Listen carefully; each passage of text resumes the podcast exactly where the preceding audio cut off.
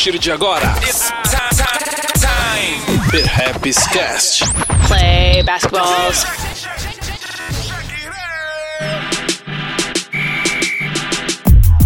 Salve, salve! Tá começando mais um Perhaps Cast e como você ouviu aí pela vinheta, hoje é dia de falar de NBA. Se você acompanha a Liga Americana de Basquete, você deve saber que a temporada 2019-2020 acabou. E não é spoiler para ninguém que o Los Angeles Lakers foi campeão da vez. Hoje a gente vai falar das finais da conferência entre Miami Heat e Boston Celtics pela Conferência Leste e Los Angeles Lakers e Denver Nuggets pelo lado Oeste. Antes de mais nada, não esquece de dar aquela fortalecida seguindo o cast na sua plataforma preferida, indicando para os seus parceiros, compartilhando o episódio nas redes, porque isso aí é fundamental para a gente chegar para mais pessoas, certo? Hoje a gente montou um time brabo aí para falar das finais e vai contar com o Marcílio Gabriel, que sempre está aí com a gente, e os nossos parceiros do Área Restritiva, o Diego Silver e o Marcos Vinícius, o Marquinhos.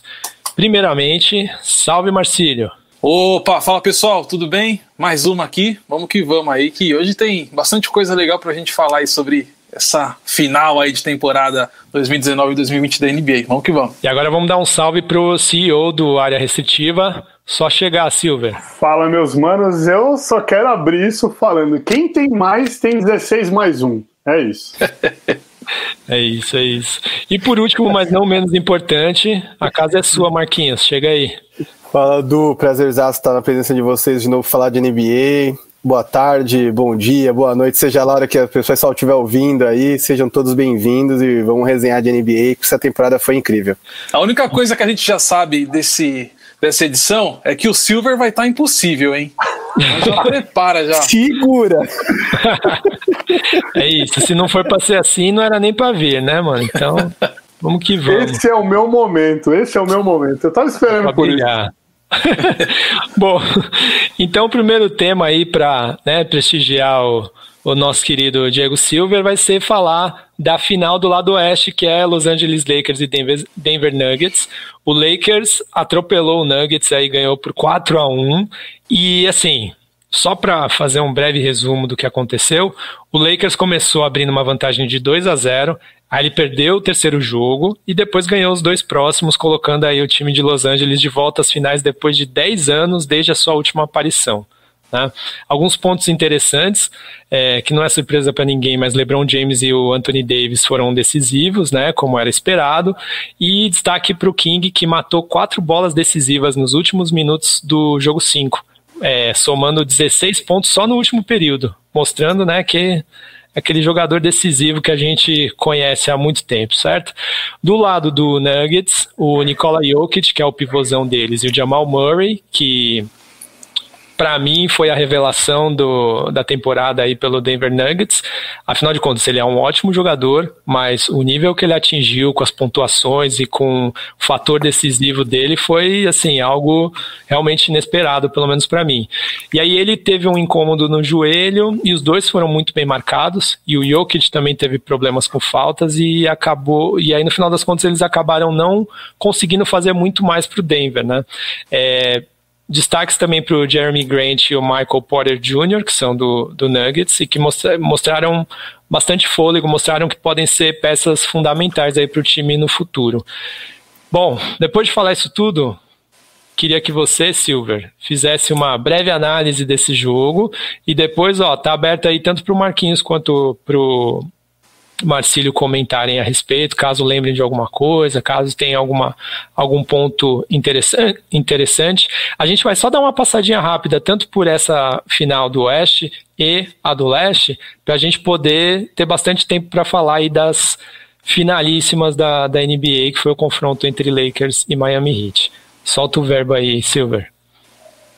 Cara, essa final ela foi aquela final que talvez seja a divisora de águas de tudo que aconteceu, de tudo que poderia ter acontecido, porque para quem, para quem, digamos que não torcia para o Lakers, para não chamar de hater, colocava ali que talvez o Jokic e o Jamal Murray, pelo que eles mostraram, eles seriam os algozes, é, os reais algozes do Lakers, né? E aí toda aquela numerologia de coincidências entre o Lakers de LeBron e Lakers de Kobe talvez não se concretizasse. Mas eu falando de, de maneira geral assim dessa série, eu acho que o que ficou mais, eu vejo, né, o que ficou mais aparente foi, foi uma das primeiras falas do LeBron quando eles estavam chegando na bolha. Que ele falava que a, a diferença do Lakers pré-Covid pré ali para o Lakers pós-Covid era que agora eles estavam descansados. E eu, tinha, eu tive essa sensação a série inteira. Dava para ver ali o Jamal Murray, o Nikola Jokic, até o Pamela tentando mais, tentando mais, tentando mais, mas dava para ver que uma hora o gás parecia que não estava, parecia que eles não estavam jogando a mesma competição ali. Parecia que eles não tinham a mesma preparação para isso. E isso, para mim, ficou muito aparente com, com as atuações do Lakers. E aí, depois da, da, da derrota do Lakers, o Lakers parecia que já engatou a segunda ali. E depois disso, não, não, tinha, mais, não tinha mais como segurar. Parecia que eles é, é, beberam, beberam a cada tempo técnico da água do Space Jam ali e já era. Marquinhos, é, quando, enquanto o Silver estava falando, eu lembrei que você tinha destacado. Eu não lembro se essa parte chegou aí para o ar, mas eu lembro que você falou bastante desse rolê da, das coincidências, né, do, dos números do, do LeBron James essa temporada e do Lakers como um todo, e do Kobe Bryant em 2009. E aí, enquanto eu estava fazendo pesquisa para a pauta aqui, eu vi uma, um tweet do Snoop Dogg, né, que ele levantou essa bola aí de, de falar das coincidências. É, eu queria que você falasse um pouquinho no detalhe sobre esses números, se você lembrar, porque acho que foi uma, uma coisa bem interessante. Como você é o cara dos números, por favor, faça as honras. Não, é, é, é, muito louco, né? Porque foi engraçado, porque foi justamente é, o quarto anel do Kobe Bryant, né? Foi o quarto anel do LeBron James agora, mas a história começa atrás, né? Começa antes, né? Começa no confronto de segundo round contra o Houston, contra o Houston Rockets, foi o mesmo adversário que o Kobe enfrentou em 2009. Depois, na final de conferência, o mesmo Denver Nuggets, né, que dessa vez não teve Carmelo, mas era o mesmo Denver Nuggets. Depois, na final, mais um time da Flórida, que em 2009 foi Orlando Magic, esse ano foi Miami Heat. E muito louco, porque o LeBron James estava na busca pelo quarto anel e conseguiu, e foi uma jornada incrível. E aí, só completando esse lance que o Silver estava falando sobre as finais de conferência, é, eu só diria que uma coisa que o Silver talvez não tenha comentado agora, mas como a gente vai passar brevemente, acho legal só comentar por cima é os ajustes que Frank Vogel fez nesse time para que ele melhorasse a cada fase e a gente pôde perceber isso.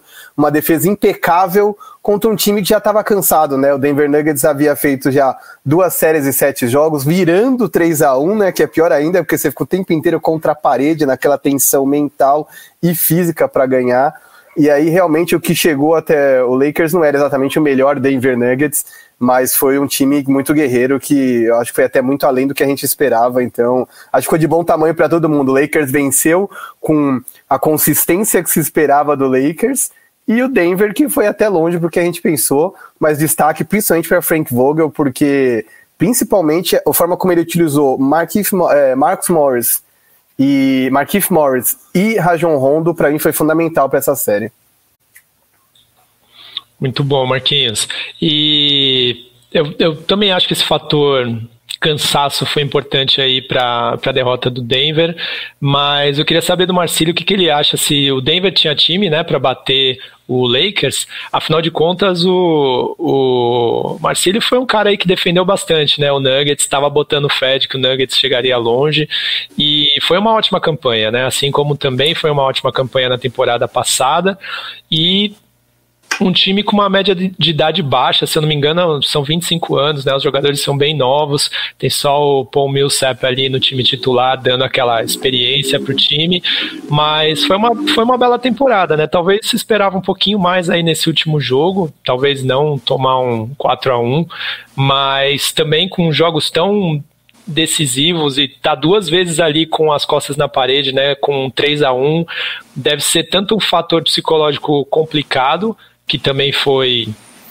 aumentado aí pelo fato de estar tá na bolha, né, de estar tá num contexto totalmente diferente, não estar tá jogando com a torcida para ajudar, que pode ter ajudado ou até ter atrapalhado nesse último momento. Mas como você viu essa campanha aí do Nuggets e esse último confronto contra o Los Angeles Lakers, o Marcílio? É, eu, eu tava bem confiante, sim, que o Denver poderia chegar longe, né? Até pelo que o Denver construiu na temporada regular. Ficou em terceiro no Oeste, né? Já tá falando da Conferência Oeste, que uh, teoricamente e tecnicamente também é mais forte do que o leste, apesar de das séries que a gente viu nessa pós-temporada dizerem muita coisa também sobre essa questão de força do, da Conferência Leste.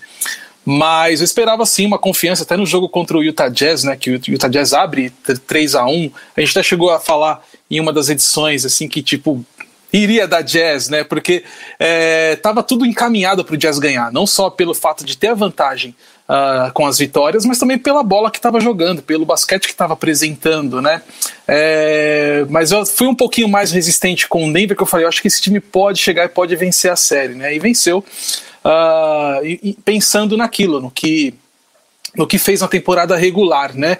E como você bem mesmo lembrou, né, Eduardo, a temporada anterior, o Denver já tinha ido muito bem na temporada regular e chegou naqueles playoffs, fez uma ótima série contra o Portland, uh, que foi épica também, né? Teve jogo com quatro prorrogações, enfim, tudo isso ajuda também a, a dar uma maturidade, a criar uma casca nesses jogadores, né? Então acho que esses elementos, uh, para mim, foram assim mais que convincentes para pensar que o Denver poderia chegar longe. E realmente chegou numa final de Conferência Oeste, é chegar longe.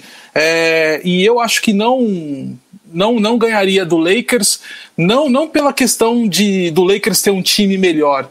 Acho que porque o Lakers, que é muito mérito da franquia, a evolução que o Lakers teve nessa pós-temporada foi uma coisa incrível, cara, assim, né? Tipo, desde o do primeiro jogo, que primeiro jogo da temporada dos oito jogos restantes da temporada regular, né? Porque ficou muito aquela dúvida como os times vão chegar. Tem toda essa questão de ser um ambiente fechado, que não tem torcida, meses parados, enfim, uma outra configuração de competição. Né? Então, tudo pode acontecer, é o que você imagina. E o Lakers teve uma evolução desde quando chegou na bolha, né? E aí, quando engatou, é, ninguém segurou mais. É, então, o Denver, respondendo até a sua pergunta sobre se tinha time ou não, é, até poderia sim fazer frente, mas o Lakers estava muito bem. A questão também dos jogos, da, das séries longas, né? A questão física também atrapalhou. O desempenho do Jokic também, que acordou um pouquinho tarde nessa pós-temporada, né? Talvez se ele tivesse mais ligado desde o começo, ele poderia ser bem mais importante, de repente poderia dar até mais trabalho para o Lakers, mas dificilmente iria passar, né? O Lakers é, ligou ali o modo, o modo turbo ali e foi embora, né? E aí só um ponto que eu acho legal destacar nessa questão aí, principalmente que né, é, vocês três já falaram do lance do 3 a 1 né? É, meio que ficou marcado pelo Nuggets, né? Acho que isso vai ser lembrado para as próximas séries de playoffs que, que o time passar por essa situação, né? Quase se cria uma maldição, né? Quando o Lakers abre 3 a 1 você fala, ih, todo mundo falou, ih, lá vem, ó, os caras vão tirar aquele último gás, não sei da onde, e virar essa série. Mas claro que, que isso não iria acontecer, por tudo isso que eu falei, o Lakers estava muito confiante nessa final de conferência. Agora, vamos trocar aqui o, o BGzinho, que é a hora de falar do outro lado, né? Do, do lado leste. Miami Heat ganhou de 4 a 2 do Boston Celtics, certo? A gente teve também um Miami Heat aí que foi superior ao Boston Celtics, mais uma vez um duelo de técnicos, né? É, até Silver se prepare para falar disso, que acho que é importante. O Miami Heat ele já tinha passado por, quer dizer, o Boston Celtics tinha passado por um duelo de técnicos no confronto anterior contra o Toronto, e aí mais uma vez teve um bom confronto de técnicos contra o Heat, mas assim, falando da série, o Heat abriu 2 a 0 logo de cara, perdeu o jogo 3, ganhou o jogo 4, perdeu o 5 e fechou no jogo 6. O Bama Debaio, que é o pivôzão lá do Heat, ele decidiu no último jogo com 32 pontos e 14 rebotes, jogou demais. O Jason Tatum, ele foi bem, mas assim, não bem o suficiente para uma estrela, né? Então dá para dizer que ele ficou apagado apesar da pontuação boa na série. E o Miami Heat, no geral, contou com uma boa defesa e uma boa atuação também do, do André Iguodala, que veio para fazer isso mesmo, né? O Tyler Hero e o Duncan Robinson, que mataram muita bola de três. O Tyler Hero, principalmente, começou a jogar esse ano no Miami, no Miami Heat, mas veio leve, veio tranquilo, com apoio aí do, do Jimmy Butler. Então, teve essa tranquilidade aí para chegar chegando. E aí do lado do Boston Celtics, o Jalen Brown, o Marcus Smart e o Grant Williams, que também é novato, chegou, chegaram bem, fizeram ótimas contribuições, principalmente defensivas, né? Mas no final das contas para o time faltou aquele poder de, de reação, né? É, então vamos começar com o Silver. Silver, você acha que foi culpa dos jogadores ou do Brad Stevens? E aí já aproveita e fala desse duelo técnico que rolou, que foi bem interessante. Eu vou começar respondendo mais fácil. Eu acho. Eu, pode ser dúvida essa resposta, mas não foi culpa de nenhum dos dois ali. Uh, no Celtics, eu, teve muito mais a falta, talvez, de um, de um pivô é, é, importante, um pivô decisivo ali, porque o Daniel Tais, ele ainda, que seria o grande nome nessa posição no Boston Celtics, ele ainda tem é, é, muitos defeitos técnicos mesmo, né? De, de, do lado que ele faz cobertura, é, coisas que não eram para acontecer, pensando que ele é um, é um, jogador que tem um poder defensivo muito maior do que um ofensivo, ele ainda peca muito defensivamente. É, mas aí o Boston Celtics ele precisava de um pivô que ajudasse mais dos dois lados da quadra, não só tanto é, na defesa. Mas agora falando do duelo de técnicos, nossa senhora, é, é, é aquele, aquela coisa que tô, tô fazendo nada, vou assistir essa série novamente, porque de verdade, assim, é incrível. Eu, inclusive, eu brinquei muito no Twitter que esse era, essa era a série que era para você pegar aquele seu pai, aquele pai, tio, avô, tiozão que assistiu seleção brasileira jogando e fala que NBA não tem graça porque ninguém defende, e colocar para assistir essa série. Ah, eu cansava de ouvir gente falando: ah, você gosta de NBA, mas NBA ninguém defende zona. Mostra esse jogo para os caras, assim, mostra. Era isso. Porque foi isso a série inteira, assim. Ah, é impressionante a quantidade de variações defensivas e pensando em e, e, tudo em conceito de jogo, é tudo em ah, se tal jogador pega a bola com a mão direita e bate para o lado direito, a defesa vai ser tal. Se ele for para o lado esquerdo, a defesa vai ser outra defesa.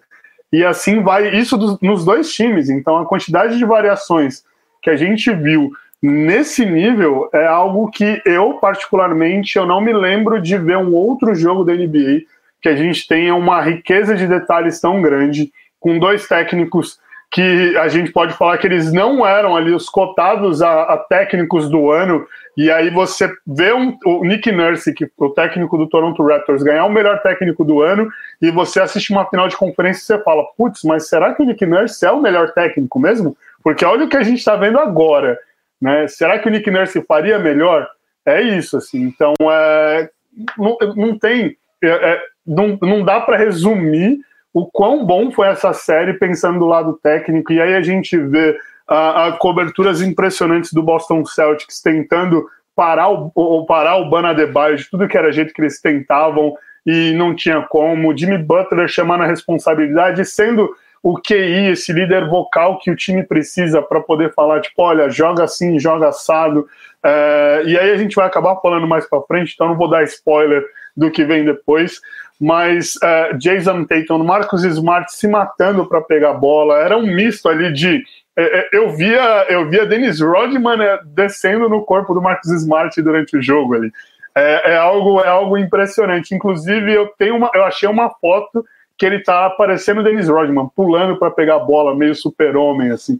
É, é sensacional. É, realmente, se você tem o League Pass aí, não tá passando NBA agora, assiste de novo essa série que você não vai perder nada não. Não, aí falou de Chicago Bulls, eu vou ter que invocar a carta Marcílio Gabriel aqui.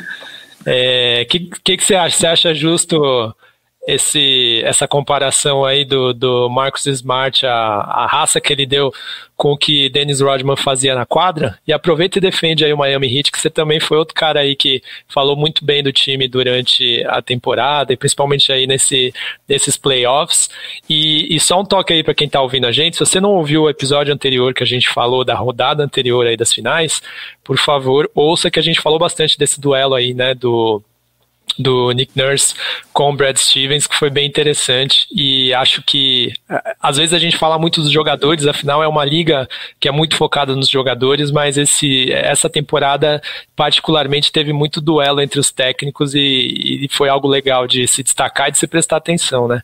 Mas manda brabo aí, ô Marcília. É, só para comparar alguma coisa entre os dois, talvez só essa questão da vontade mesmo, assim.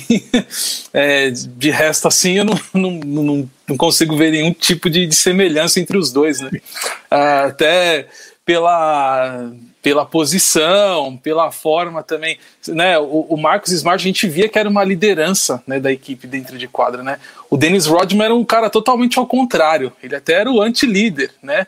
O único cara que o Jordan, naquele time, a gente viu isso bastante no Last Dance também, né? O único cara que o Jordan fala, beleza, deixa o cara ir lá para Las Vegas, é, descansar um pouco a cabeça.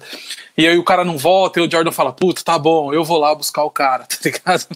Porque o resto o Jordan pegou no pé de todo mundo. Então, quer dizer, era o único anti-líder ali, né?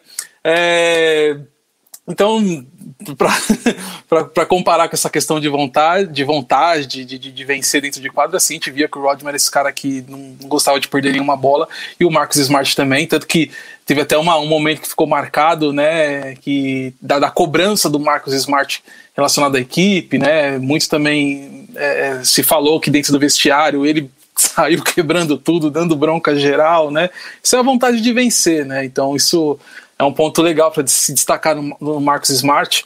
E não só isso, também como ele foi fundamental né, para a defesa, que a gente já conhece, uh, e também até para a evolução da equipe, né, para o andamento, para o comportamento da equipe durante a série, principalmente a contra o Raptors. E essa contra o, contra o Heat, acho que mais contra o Raptors, né? Assim, o, o Smart tem um papel fundamental. E também até na questão de ataque, né? O tanto de bola que ele mandou do perímetro e caiu, coisa que a gente também não estava acostumado a ver, né? É, ele ser tão efetivo assim, né? Então o Marcus Smart teve um papel fundamental aí nessa campanha do Celtics, né? E sobre o Hit, uh, dando ali mais ou menos uma, uma geral, assim, sendo até bem breve, o Hit me surpreendeu por ter chegado a, a uma final de NBA. É, por mais que eu já tinha, já tinha até comentado aqui, inclusive, que era legal a gente prestar atenção nesse time do Heat, mas eu falo que surpreendeu uh, de chegar numa final uh, e jogando a bola que jogou, né? Uh, porque foi um time que praticamente foi montado nessa temporada. Se a gente pegar, antes, antes da temporada começar, o, vamos pegar a temporada anterior. O Heat ele é um time que nas duas últimas décadas se firmou como uma, como uma das principais franquias da NBA e sempre montou times competitivos, né? Presença, presença frequente em playoffs. Na temporada anterior a essa, o Heat quase chegou aos playoffs. Não sei se vocês lembram, né? Último ano do Dwayne Wade, ele quase chega, ficou ali na, na briga ali para entrar e por pouco não entra. É, e aí o time ele é todo praticamente desfeito, né? O Dwayne Wade se aposenta, a Ração Whiteside vai para o Portland, né? E quem fica ali? Fica o, Dragic, que é um cara que fica né, dentro dos jogadores uh, de destaque do time, mas chega muito, muito, muita gente nova. Chega o Jimmy Butler, mas sem nenhuma expectativa, né? De que ele seria o cara que iria colocar o Hit na final. Né? Ele, de repente, sim, poderia ser a liderança, uma, um protagonista daquele time, mas sem uma pretensão tão grande. Pelo menos era o que a gente via antes da temporada começar. E aí a temporada começa uh, e você tem jogadores jovens se destacando, como o próprio uh, Adebayo, que não era Hulk, mas era um, um jogador draftado pelo, pelo Hit e há pouco tempo. Uh, o Kendrick Nunn como, como o principal calor até então uh, da equipe e já despontando como Hulk do ano, né, dentro de, de certas expectativas é, é, e, e, e, expectativas não, dentro de perspectivas assim de, dos especialistas, vamos colocar assim, da, e da galera também falando, pô, esse cara pode ser Hulk do ano, né, até porque não tinha uma presença constante do Zion que era o favorito para esse para esse prêmio. Uh, e aí mais jogadores jovens começam a se destacar. Duncan Robinson, o Tyler Hero veio um pouquinho depois, mas o Duncan Robinson também já é um cara que já começa a se destacar. Uh, aí tem aquela parada uh, que tem um período curto ali de trocas. Aí, mesmo com o time jovem já se destacando, o Hit é, agrega ali ao time o Igodala, que é um cara que poderia dar uma, um corpo na questão de experiência para esse time. Jay Crowder, que é um cara bem rodado, jogou no Celtics, no Jazz, no, no Cavs, enfim, é um cara experiente também nessa questão de ter passado por vários times. Então você começa a dar um corpo maior para esse time. E aí o Hit desponta, né? Aí até então, um pouquinho antes da paralisação, começa a jogar bem, começa a se destacar dentro da conferência volta da paralisação, entra na bolha, faz uma ótima, um ótimo fim de temporada regular e já chega atropelando tudo e todos na, na pós-temporada. Né? Então foi um time que não declinou, por mais que foi montado nessa temporada. Né? Então, nessa questão, sim, dá para falar de uma surpresa na final. mas pela bola que estava jogando foi totalmente merecido, né? Merecia sim uh, fazer essa final e, e passar pelo Celtics, né? Que até então, uh, quando os dois favoritos da conferência caem, é, Raptors e Bucks, sobra pro Celtics, né? Essa coisa de tipo de ser o favorito mas o Heat vai lá e desbanca, porque já tinha desbancado o principal favorito da conferência e principal favorito para o título, né? É, então aí você já começa a ver que fala, pô, é, é, merecido chegar na final. Infelizmente aconteceu o que aconteceu, a gente vai chegar nesse ponto mais para frente uh, da questão de, de, lesões, o que atrapalhou o Heat uh, nessa, nessa busca por, pelo título, mas no modo geral, assim, foi muito bom essa, ver, ver o Heat nessa final, porque eu acredito que isso como eu falei, além de dar essa. De, de, cada vez mais afirmar o Heat como uma das principais franquias da NBA hoje, é, prepara o time bem mais até para a próxima temporada e já até começa a, a temporada que vem como o Heat sendo um dos favoritos. É claro que tudo é especulação, a gente se baseia muito no que aconteceu na temporada anterior, não à toa que, o, que o, na Conferência Leste Raptors e, e, e Bucks eram os, os, favoritos, pelo que fizeram na campanha anterior, o Bucks principalmente por ter o MVP da temporada, né? Então a temp próxima temporada vai começar com o Miami Heat, pelo menos nessa questão de favoritismo, sendo apontado aí como uma, uma das principais franquias. E a questão também do time, né? Praticamente vai ficar todo mundo, né? Então foi muito importante pro, pro Hit essa temporada, independente do título, a cabeça erguidíssima, assim, né? Foi, foi, foi muito bacana ver essa final de, de, de, de NBA com, com o Miami Heat por tudo que aconteceu durante a temporada. Ô Marquinhos, aproveitando essa, essa fala do Marcílio, né, dizendo, por exemplo, né, o que, que faltou aí para um, um, um Celtics, né, e o que sobrou para um Heat. Você acha, focando um pouquinho no Celtics, né, já que o, o Marcelo conseguiu destacar mais aí o, o, os pontos positivos do, do Heat, e a gente vai falar um pouquinho mais já que eles seguiram adiante. O Celtics, ele, né, deu, deu uma batida na trave há um tempo atrás, deu uma capengada em alguns momentos no, no, nos anos anteriores, mas é um time que, se a gente for lembrar do, do processo que o Philadelphia 76ers passou, né, de, de reestruturação e de é, ter novos jogadores que, que, que, que, são a cara da franquia hoje, que, é, ou que ainda vão se tornar. O Boston Celtics também ficou quietinho ali fazendo seu processo sem fazer muita propaganda e talvez tenha até conseguido um, um resultado melhor, né? Tanto que hoje tem um time forte aí com várias peças importantes, mas teve por exemplo, a lesão do, do Gordon Hayward, que ficou fora por um tempo, né? Teve, por exemplo, é, mudanças da temporada passada para essa, e no caso poderia ter uma peça importante, né, com o pivô que que inclusive foi pro, pro, pro 76ers, né, que é o... tá fugindo da minha cabeça. Al Horford, que poderia Al ter Horford. feito uma diferença aí de frente com o Bama Debaio, né? Mas assim, é, a gente tem muita. Acho que a NBA como um, como um todo bota muita fé né, no Celtics, principalmente pelo, pelo GM que tem, né?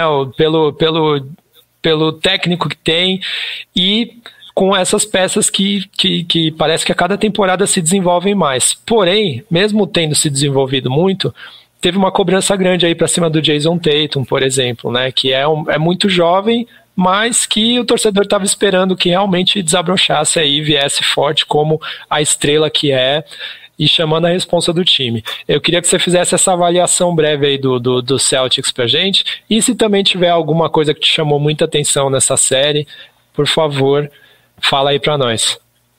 Cara, eu, numas lives que a gente participou aí, eu até brinquei com a Drica do NBA das Minas, que é uma celta doente, e eu brinquei com ela porque eu disse, cara, como é que é ver esse Miami nas finais, sendo que os caras nunca tancaram, e depois que saiu o LeBron, saiu o Bosch, saiu o Wade, os caras voltaram a uma final antes de vocês, que depois de 2008 fizeram aquela troca maluca, pegaram 300 picks por KD, por Pierce, é se, pegaram um monte de pique, nada a ver, aí o máximo que escolheram foi o Marcus Smart, depois deram uma sorte imensa, porque mesmo você olhando e vendo, ninguém imaginou que o Jason Tatum com 22 anos fosse ser o que ele é, nem que o Jalen Brown com 23 fosse ser o que ele é, E eles conseguiram montar um time redondo, né, cara, nos últimos anos, com pessoas muito jovens, né? Eu brinco até, ela até brincou que o empolgou do Celtics foi quando chegou Gordon Hayward e Kyrie Irving, porque aí os caras assim acharam que esse ano vai depois daquele ano realmente foi uma coisa de entender o que dava para ser feito, né? Porque, enfim, o Celtics jogava melhor quando o Kyrie Irving não estava, e depois que o Gordon Hayward saiu, a gente percebe nitidamente que ele parece não estar confortável com o próprio corpo, né? Ele alterna grandes jogos, onde não necessariamente ele produz número, mas tem uma produção de jogo interessante para o time, de criação de jogada, de criação de espaço, de marcação, é, mas não é exatamente o cara que a gente esperava que ia ser, né? Ninguém trouxe o Gordon Hayward naquele leilão louco que rolou, que o Miami chegou a fazer outdoor com a cara do cara, para que ele viesse do banco, né? Então esperava-se realmente que ele fosse um cara capaz de vir. E aí o que eu digo sobre isso é, eu acho que o futuro do Boston Celtics é brilhante. Eu nem sou tão fã assim do trabalho do Danny Ainge, mas eu acho que o futuro dos caras é brilhante. Não tem motivo para apertar, não tem motivo para apertar botão de pânico. Os caras estão ok. É, só que eu acho, do meu ponto de vista, que a, a cidade de Boston, que é uma cidade de campeões, não só no basquete, como no futebol americano, no hockey, em outras modalidades, eu acho que esse foi o último ano da paciência. Esse foi o último ano em que vai poder se dizer, ah, eram muito jovens, ah, o Brad Stevens não teve a melhor condição e tudo mais. De verdade, daqui para frente, eu acho que vai se cobrar sim movimentos mais certeiros do general manager, que é o Danny Ainge, e é, dos caras um comportamento melhor, principalmente na hora de fechar jogo, né? O Celtics contra o Miami foi um time que alternou muito, assim, abria 10 pontos, a diferença sumia em 2 minutos, abria 15 pontos, perdia em 2 minutos. O torcedor do Celtic entrava em pânico na volta do intervalo, porque sabia que não importa a diferença que eles tivessem aberto, a diferença iria evaporar. E eu acho que faltou muito dessa maturidade, de, é, é infelizmente lá no Celtics, Infelizmente não, né? Porque isso aconteceu em vários times vencedores, mas enfim, a liderança técnica tá num cara e a liderança vocal tá no outro. Então, isso muitas vezes é, não contribui de uma maneira uníssona, né? É muito mais fácil quando o cara que é a liderança vocal também é o melhor jogador, como por exemplo acontece no Miami Heat. Você tem uma unidade de voz é, mais forte, né? Porque no, no, no, final das contas, o cara técnico é que tem a responsabilidade de meter as bolas decisivas, né? Então, o cara da liderança vocal, quando ele é um role player, como é o Marcus Smart, ele pode chamar a galera, quebrar coisa no vestiário pra molecada acordar, mas de verdade, é, em algum momento ele vai ter que dizer, ô oh, Jason Tatum, decide aí, entendeu? E, e, não é a melhor situação, né? Então, essa liderança vocal também precisa vir mais de Jason Tatum e de Jalen Brown, que são caras que já são bons no discurso fora das quadras, né? Foram caras que super trouxeram Black Lives Matter para dentro da quadra, para dentro das suas entrevistas e que, ok, agora vamos lá, vamos fazer isso dentro do time, né? E aí, cara, na verdade, só o que me chamou a atenção, além desse lance de que, para mim, eu acho que chegou no limite da paciência da cidade de Boston, que, enfim, venceu um título em 2008, mas não vence desde 86, se não me engano. Então, os caras, há uma cobrança, né, uma franquia tradicionalíssima.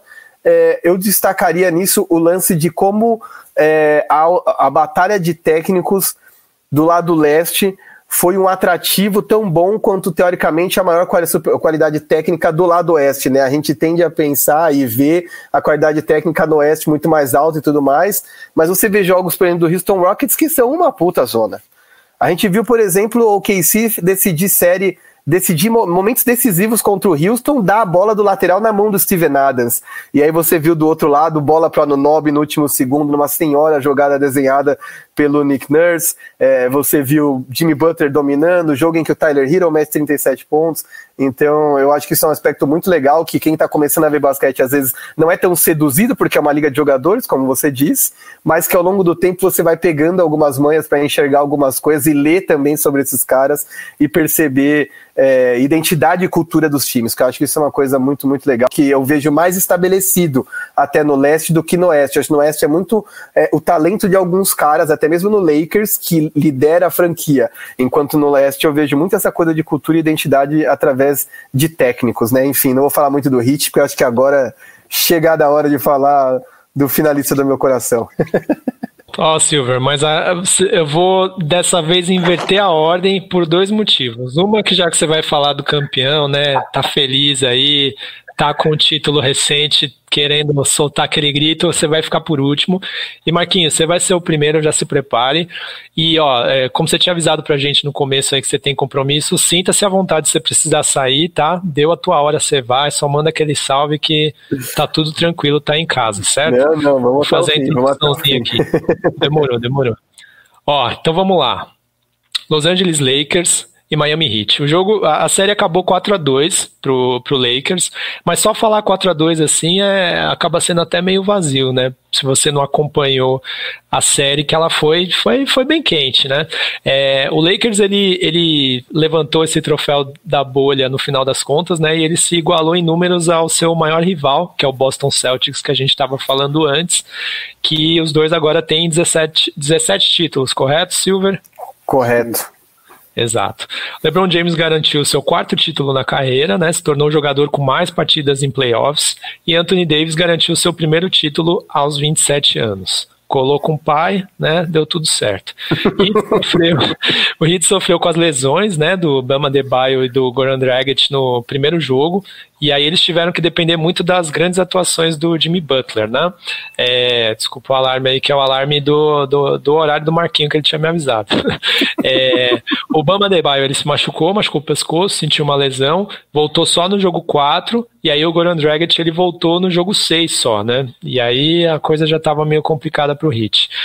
O, o Lakers apresentou uma defesa implacável, né? Era uma coisa ali que estava sendo meio contestada e o Heat vinha forte para as finais com esse fator defesa aí sendo muito destacado.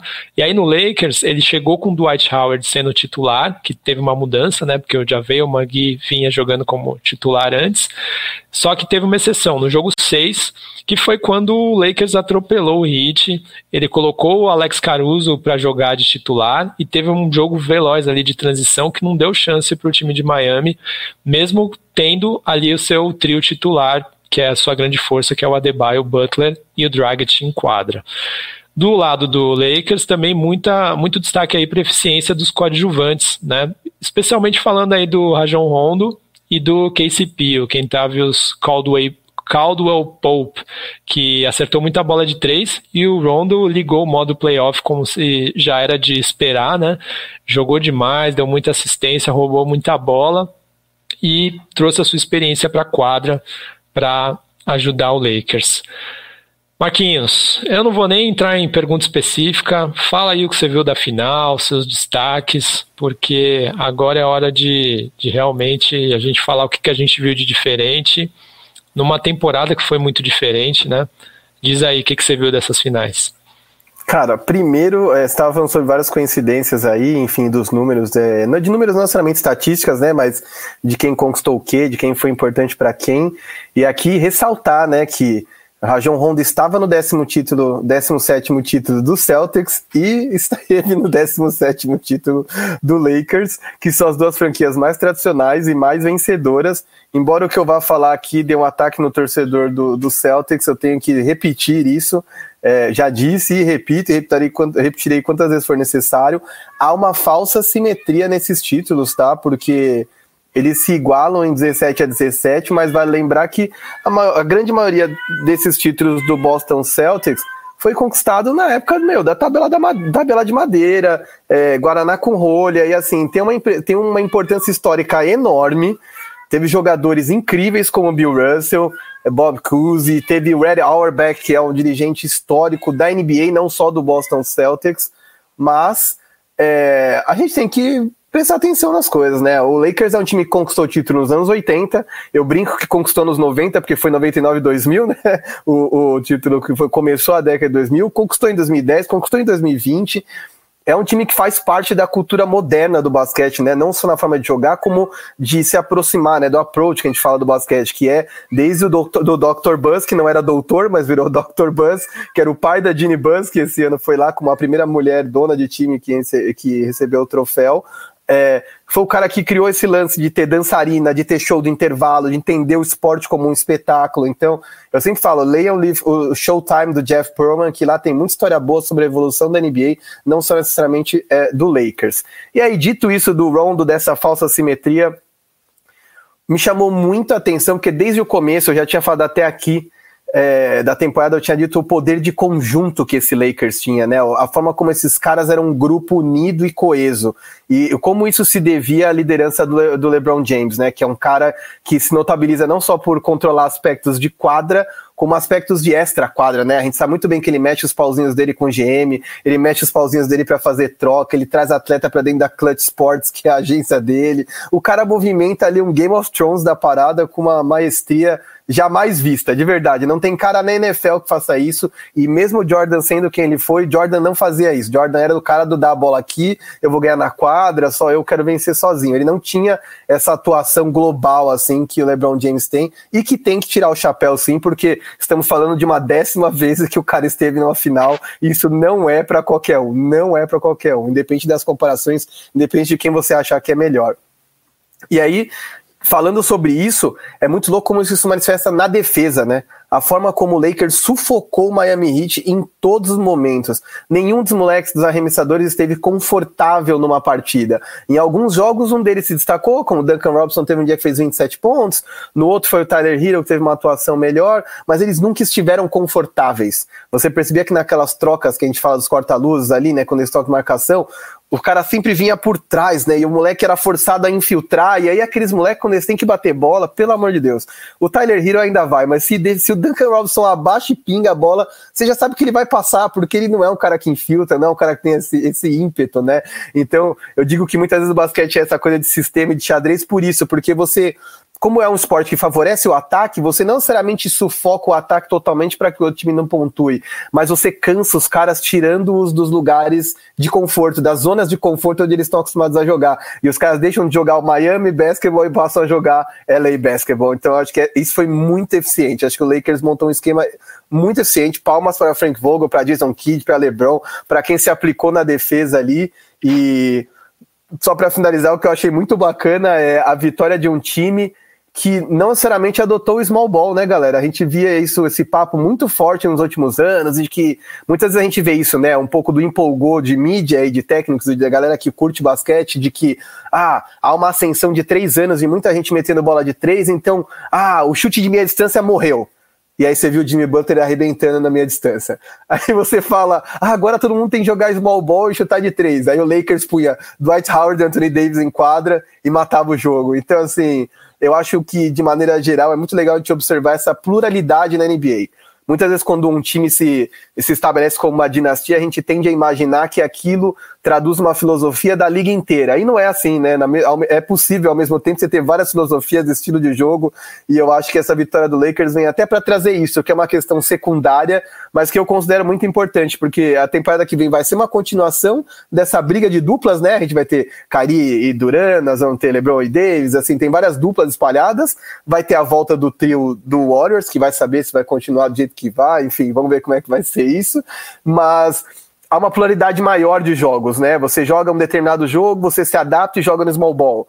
Você tem um determinado jogo onde você vai levar vantagem com os bigs, use os grandes, sabe? E, e isso para mim foi fundamental. E o título, meu, mais do que merecido. LeBron James foi gigantesco. É, e eu acho que merece todo o respeito do mundo, assim. E para mim a imagem que define essa final é quando Anthony Davis percebe que ele vai ser campeão e a câmera foca nele, os olhos dele estão cheios de lágrima.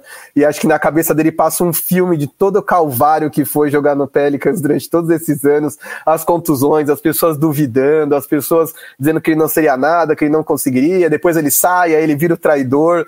E aí de repente o cara, como disse você, colou no pai, a coisa funcionou. E aí você via ali a alegria genuína de um cara que se aplicou muito para sair de onde ele saiu e, puta, para mim foi uma jornada histórica, assim, acho que é muito merecido. A tristeza é não ter desfile, é não ter festa, porque ia ser gigante. Ô, ô Marcílio, é, falando agora, né, um pouquinho mais desse, do lado do Hit, né, continuando o teu papel de defesa aí do Hit, né, eu queria que você, né, falasse um pouquinho dessa perspectiva deles, né, de de ter sofrido com as lesões, mas também falar do jogo histórico que o Butler teve, né, que praticamente sozinho aí conseguiu a primeira vitória, né, a primeira das duas vitórias que o Heat conseguiu, é, e até já projetando um pouquinho do que esse time tem pela frente, né, porque é, é um time que é, não se classificou tão bem quanto o Boston Celtics, o, o Milwaukee Bucks e o Toronto, que eram os favoritos do, do lado leste, mas que acabou chegando na final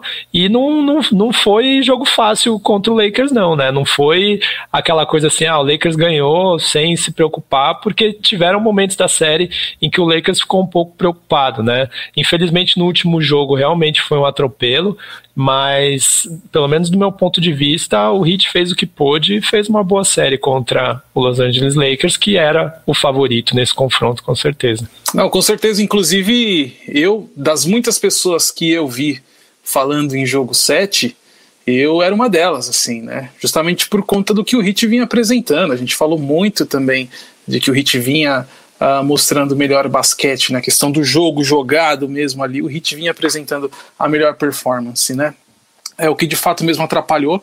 É, não foi nem questão física, de cansaço, nem nada, porque tanto o Heat quanto o Lakers fizeram o mesmo número de partidas na, na pós-temporada, né?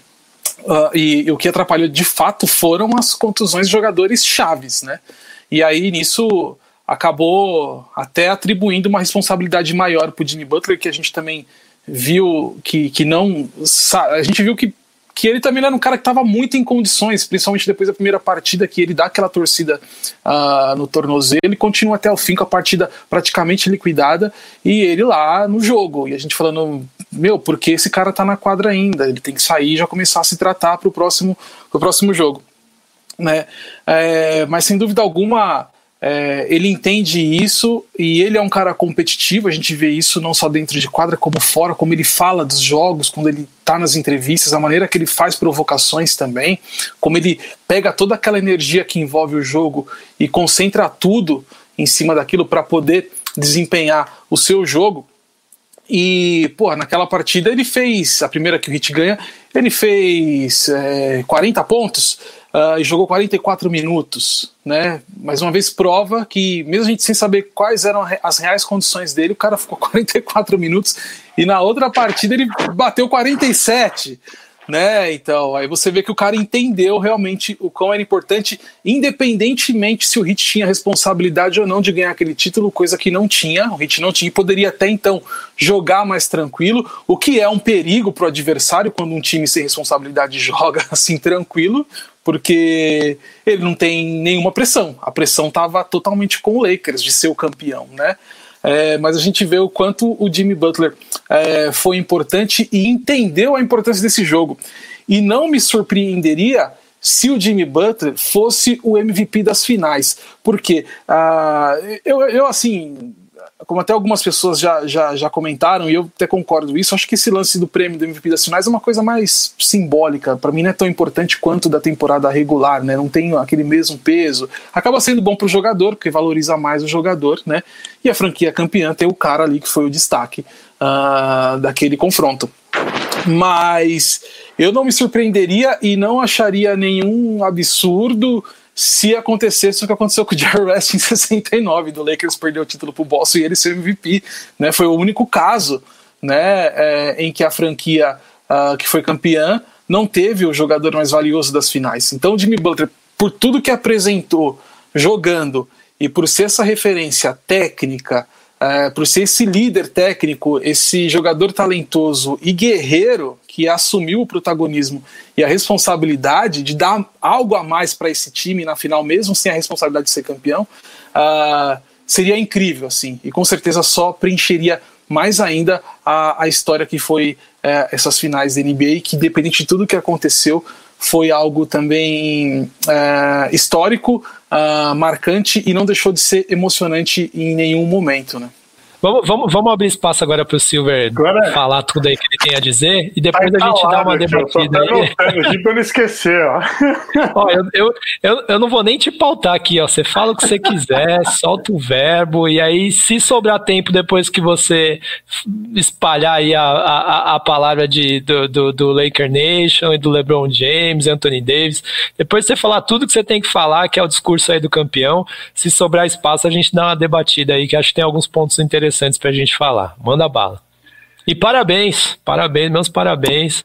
Eu tava torcendo contra, admito, eu tava torcendo aí pro Hit, né? O mundo tava Mas... torcendo contra.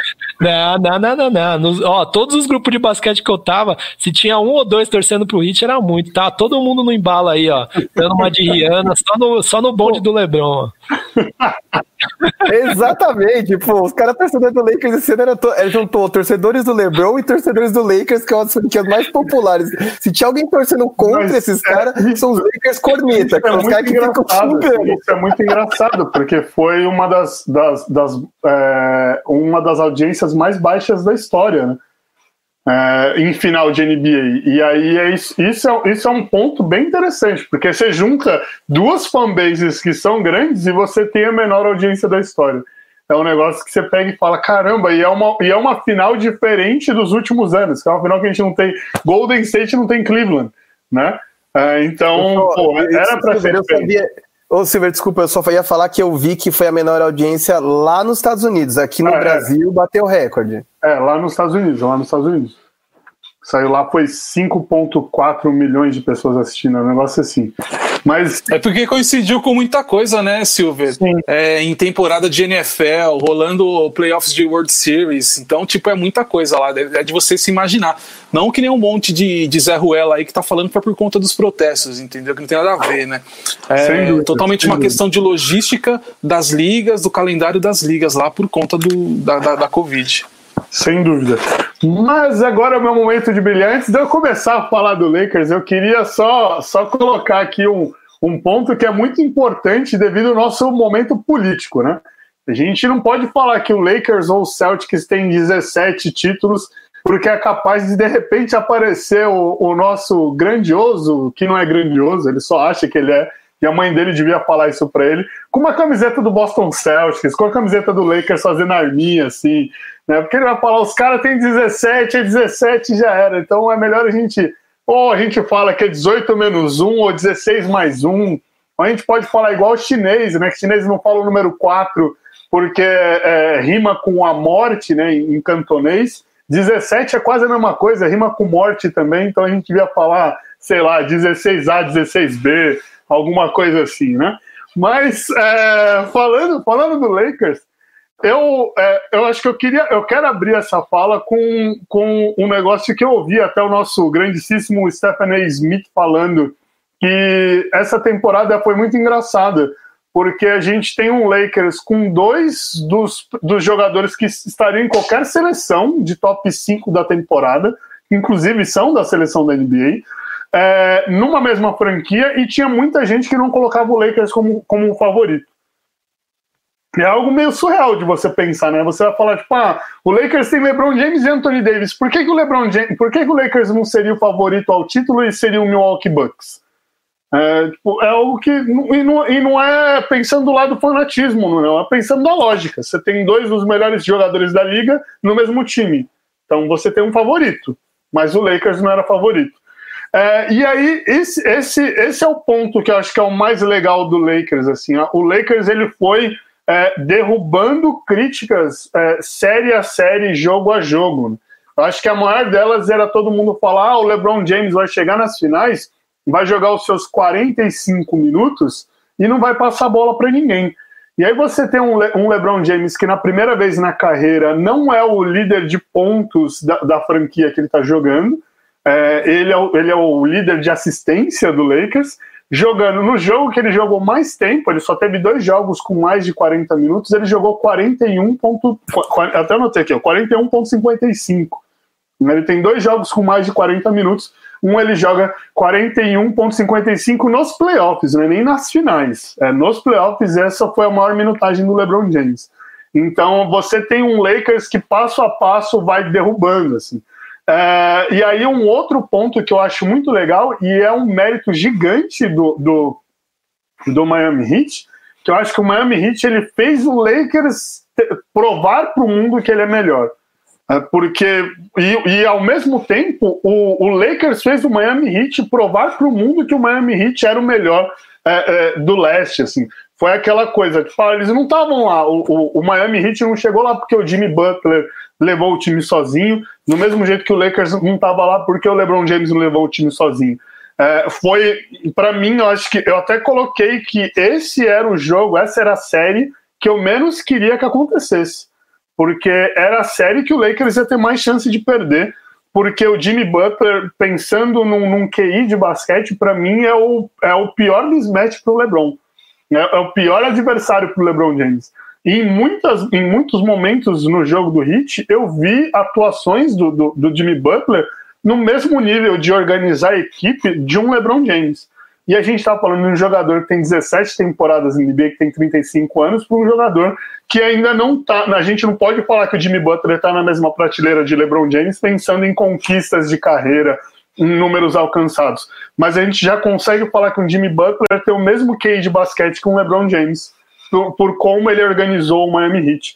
E aí isso foi muito legal de ver nessa série, que aí o tempo todo os dois tinham que ficar se superando ali. E aí, é, isso fez também como que o, o, o, Miami Heat, que era um time muito mais coletivo do que, o, do que o Los Angeles Lakers, fez com que o Lakers se tornasse um time mais coletivo do que o Miami Heat. É, eu até escrevi sobre isso. Eu falei, ah, essa série fez jus a gente brincar de chamar o, o adulto Kuzma, o Caro Show, o Playoff Rondo, é, e, uh, de, e, entre outros nomes. assim. Essa série fez eu defender o Danny Green, por exemplo é, que era o, o, que não era Tree nem e eu fui olhar de rever os jogos e falar, cara, não, não é que ele não tá é, atacando, é porque ele tem que defender muito. Inclusive, ele tinha plus minus melhores do que o do LeBron James, fazendo seus 20 pontos por jogo. Então você vai falar, não, realmente, é, é, essa série fez os, o, o Lakers como um coletivo jogar melhor. É, e e conseguir surpreender, é, surpreender o Miami Heat, fez o, o, o, Frank Vogel falar que ah, eu também sou um técnico tão bom quanto é, o Eric Spoelstra, e o, o Frank Vogel é um técnico que eu questionei a temporada inteira. Né? Porque ele, para mim, ele faz as piores decisões do mundo. Agora você olha e fala, ah, é um técnico que é campeão. Será que ele fazia as, as piores decisões do mundo? Né? Ele fez o time que para todo mundo era limitado ser campeão da NBA. Será que ele é um técnico tão ruim assim? E aí isso é, é para mim essa, esse é o brilho dessa campanha do Lakers. E aí se a gente for falar de asterisco por conta das lesões, ah, a gente pode jogar aqui n campeões que a gente vai falar que em final de temporada o adversário se lesionou. Na, é, asterisco por conta do momento. Não, a, a a NBA Bubble colocou todos os times jogando é, em igualdade, porque eles voltaram a treinar no mesmo período. Ok, o LeBron James tem uma quadra, gasta 2 milhões de dólares por ano em alimentação e personal trainer, é, em estrutura para manter aquele físico. A gente está falando do melhor atleta de todos os tempos, atleta, não jogador de basquete. É, então, é, é, tem, tem as suas ainda diferenças, mas pensando em igualdade de, de competição, colocou todo mundo no mesmo patamar, deu aquela nivelada por baixo ali, né? Todo mundo tá igual. E aí isso acho que deixa essa temporada do Lakers é, maior ainda, né? A gente é, fez o Lakers, o Lakers ele se conseguiu se reinventar como o próprio Marcilov colocou aí, né? Era é incrível ver o Lakers melhorando série a série, jogo a jogo. O, o Marquinhos falou dos ajustes de Frank Vogel é, no decorrer da, da temporada e aí isso para mim é, é, foi só essa série foi só a cereja do bolo, assim, foi só a sobremesa que você está esperando, aquele pudim maravilhoso depois daquele, daquele almoço sensacional, né? Porque você tem um, um, time jogando melhor, dando o seu melhor, você tem um LeBron James mostrando que é jogar, você tem um Anthony Davis, que todo mundo falava que era de vidro, não teve uma lesão séria na temporada. Se a gente for falar de lesões, a lesão séria ele teve nas finais, porque ele rompeu a facite plantar. E é, foi uma lesão que, quando a galera viu o vídeo, a galera colocava: nossa, será que ele rompeu o tendão de Aquiles? Por mais que não fosse uma, uma, uma ruptura integral, a galera no primeiro momento comparou com a lesão de tendão de Aquiles. Mas o cara rompeu a, face, a, a fáscia plantar. E como que você recupera isso? Sem pisar no chão. E o cara continuou jogando. Né? Então é, é foram, é, é, foi uma final incrível. O Lakers realmente assim, ele doutrinou o, o Miami Heat.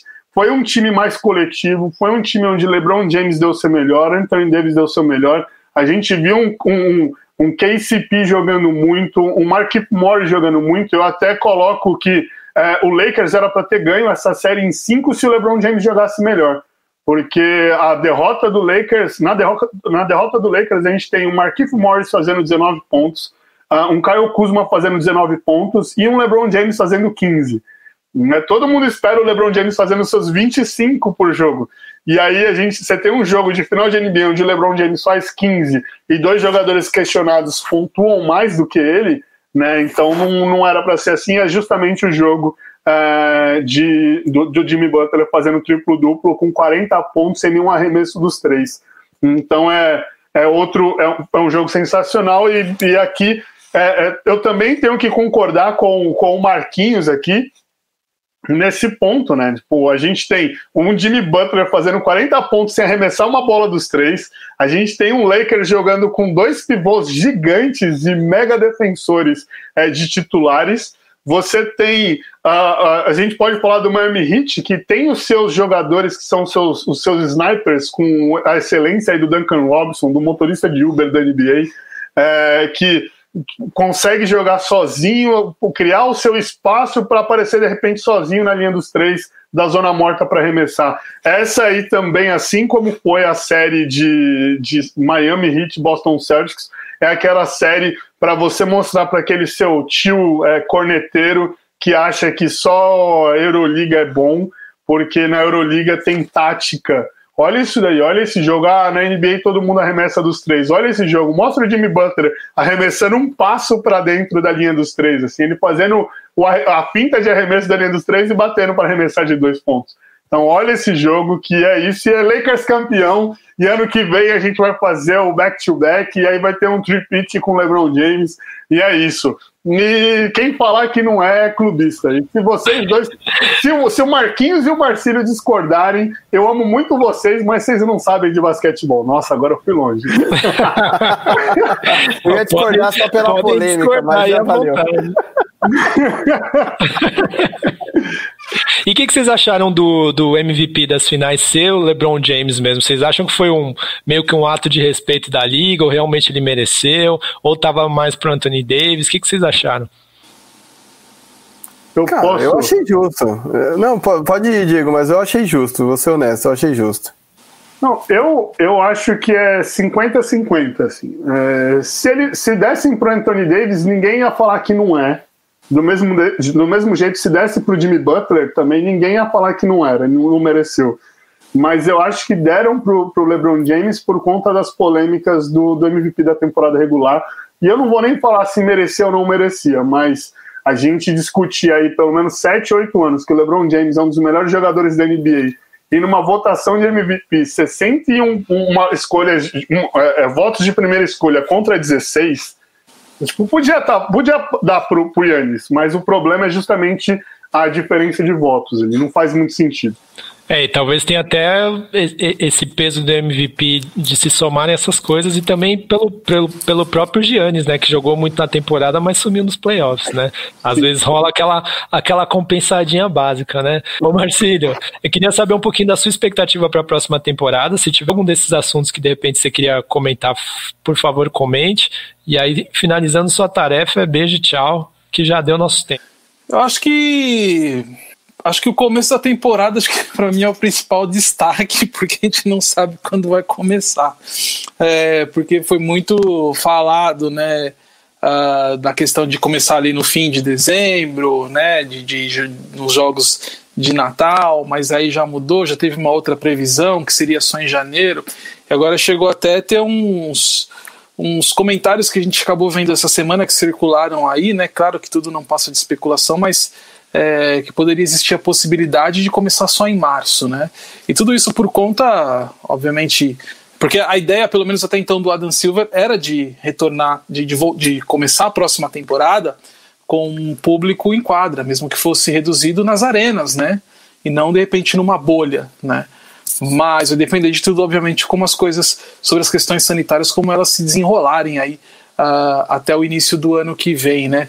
Então acho que é meio até difícil falar sobre alguma previsão sem saber quando a temporada vai começar, porque tudo isso envolve não só a questão de preparação dos times, né, esse tempo aí de free agency para ver quem sai, quem chega, o que é trocado, o que não é, né, e as condições, isso vai ser novamente numa bolha ou se vai ser nas arenas, porque se for numa bolha, agora com essa experiência que rolou dessa temporada, vai ser um outro time, um outro tipo de preparação que as franquias vão ter para poder encarar a temporada. Se for na, na, na, arena, aí já é um outro tipo de preparação também. Então fica tudo muito. Uh, na questão de saber como que vai ser planejada essa próxima temporada da NBA. Tudo é uma questão de tempo, né? Agora, só para falar de, de expectativas sobre as franquias, é, eu tipo, gostei muito do, do que o Marquinhos falou e lembrou sobre o Golden State Warriors. É, que vem com as. A gente viu nessa temporada o Golden State tão, né, cara, tão sem carisma, tão sem graça. Uh, e agora os caras vêm pra, pra, para mostrar algo que nunca se perdeu ali da franquia, até porque as, os dois principais jogadores estão lá, né? Clay Thompson e Stephen Curry. E tem essa, essa pique alta no draft, tem essa especulação de trazer mais uma grande estrela, né? Então, na questão de franquia, é, a minha expectativa mais alta é, é saber como o Golden State Warriors vai chegar para essa próxima temporada. Uh, isso no lado oeste. E também o Lakers, qual vai ser a motivação do Lakers nessa próxima temporada? Vai buscar título hoje a beleza? Já é a, hoje a maior franquia da NBA, tá tudo certo. Vai atrás do tripit, como o Silver tá, tá sonhando aí. É...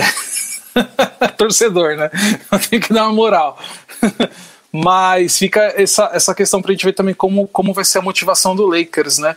Uh, no leste é o Hit, né? Também como vem, qual, qual vai ser a preparação desse time. Não, não acredito que não, não, vai, não vai ter muitas saídas. Uh, o time vai se manter pelo menos a base ali, né? E essa experiência que o time pegou uh, vai ser importante para o desenvolvimento do time na próxima temporada.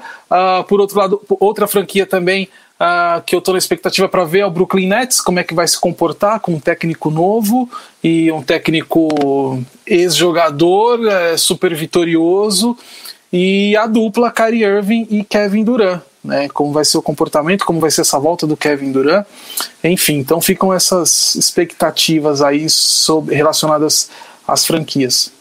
E sobre os, o, a, no geral, no sentido geral, é isso. Assim, não dá para prever muita coisa enquanto a gente não tiver aí pelo menos uma ideia de como seguirá esse planejamento e esse calendário para a próxima temporada.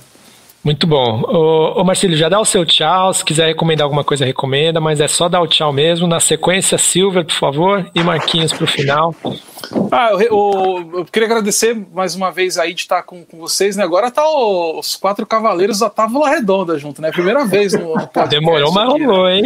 Tá, tá aqui os, né? Uh, então é agradecer por, por esse momento mais uma vez, sempre importante. Né? E o que eu, o salve que eu queria dar é justamente sobre esse crescimento da NBA, como foi esse lance da pandemia. Ele colocou a gente dentro de casa, mas de certa forma fez a gente ter uma interação muito maior, né?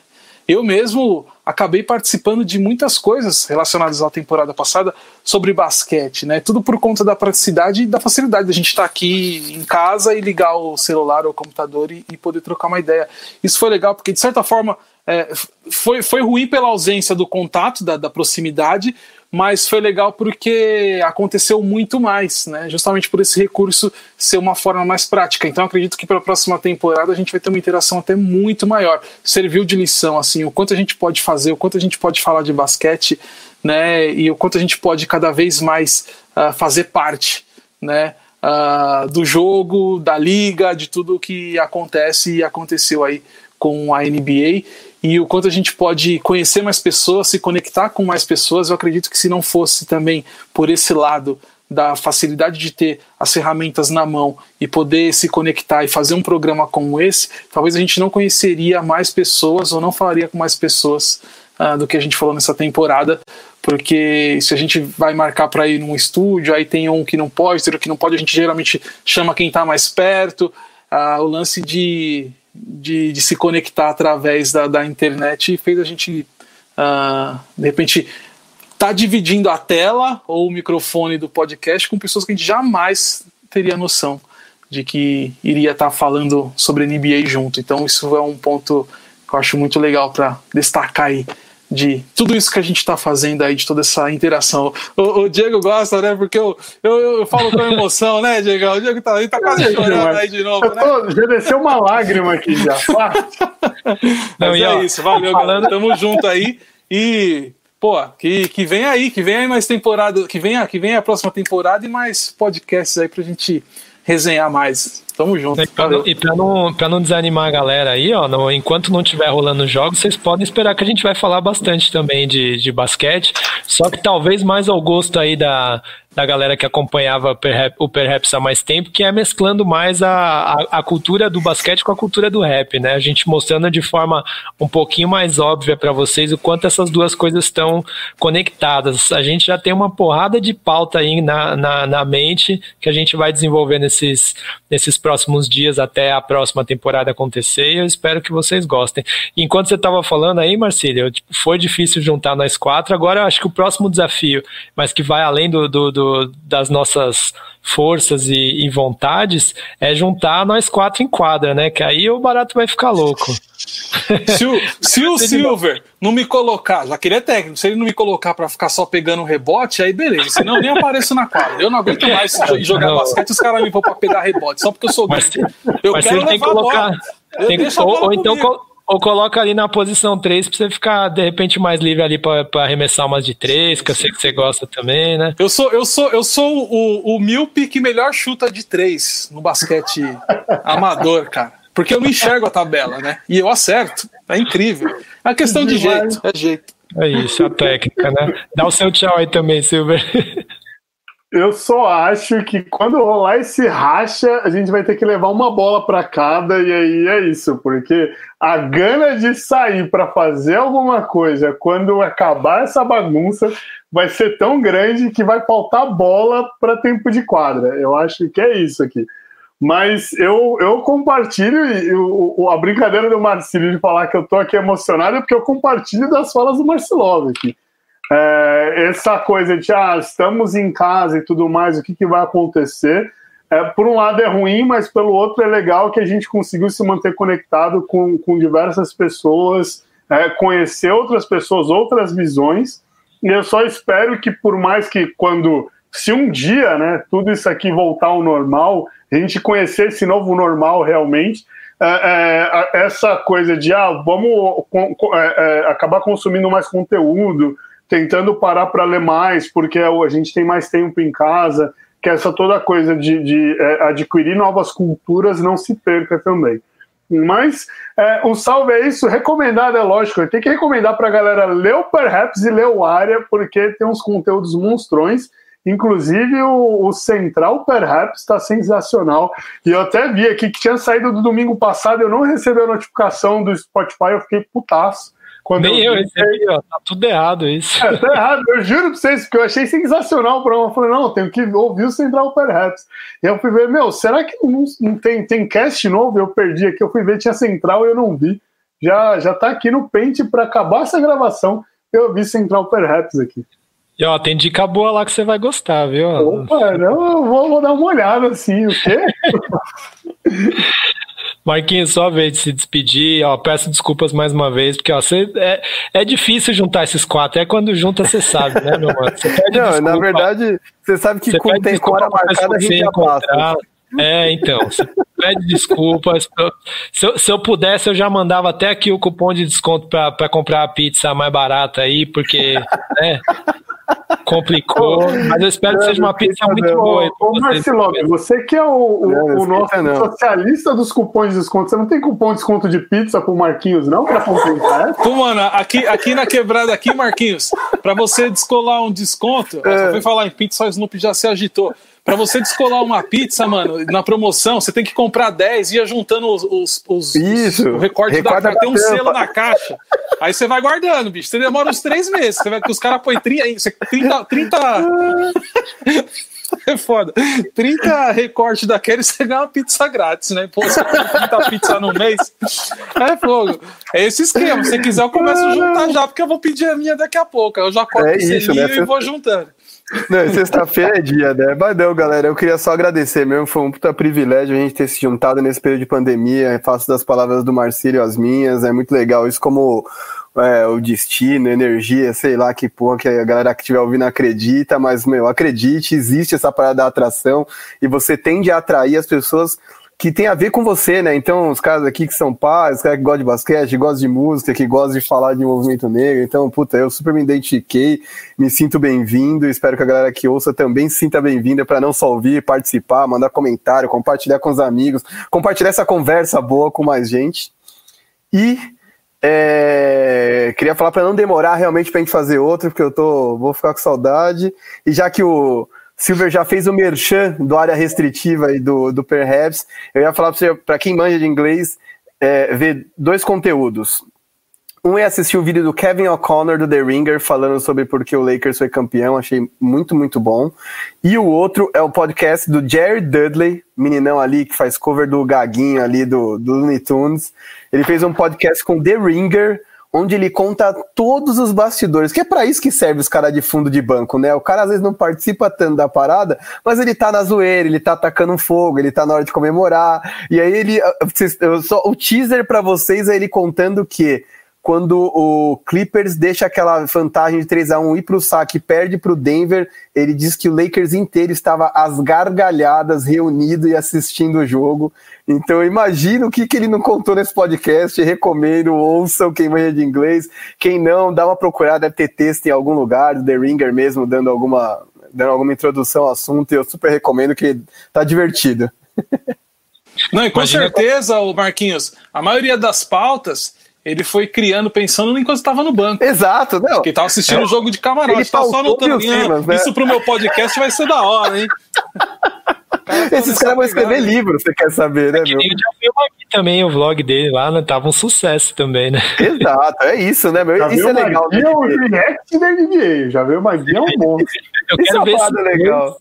Eu quero ver esses dois e talvez também o Jerry Smith quando eles forem participar ali do, do programa do Matt Barnes ou quando for participar do programa do JJ Redick, que é a hora que os caras se soltam mesmo, que eles estão falando. Aí vai sair história demais, vai ser aquela resenha da hora, né? Não, é legal demais, porque acho que eu acho que o desenvolvimento da internet, dos meios digitais de produção de conteúdo, eles juntam gente como a gente para falar de NBA, que é uma coisa que há 10, 15 anos seria impossível, porque não tinha nem meios para a gente divulgar isso. E, ao mesmo tempo, também dá uma oportunidade para os jogadores serem mais que jogadores. Então, mesmo os caras pé de rato, como diz o, Neto, tem, consegue ter um protagonismo, entendeu? E é legal demais isso aí. Tem que ter mais gente falando, contando história mesmo. Com certeza. Marcílio, você que lute aí para editar essa história toda aqui, tá? Boa sorte. Não vai ser muito fácil. Muito obrigado a todos vocês aí por, por essa temporada. Realmente foi incrível. Assim como o Marquinhos falou, foi, foi demais essa, esse poder de atração que o universo exerce de juntar pessoas aí que têm é, objetivos parecidos, têm paixões parecidas, né? E eu espero que isso tenha sido traduzido aí para o ouvinte e foi um prazer enorme, né, fazer todos esses podcasts e, e, ter essas pessoas que acompanharam a gente aí nos ouvindo, mas foi, me desculpem, mas foi um prazer maior ainda estar com Marcílio, Marquinhos e Diego Silver aqui nesse podcast. É, vai acontecer muito mais vezes, a gente não vai só falar especificamente de basquete, a gente vai falar, então, assim como eu disse, da cultura hip hop, conversando com basquete, mais especificamente NBA, então fique tranquilo que é só um final de ciclo aqui, mas vai ter muito mais pela frente, certo? Muito obrigado e até a próxima, Rapa.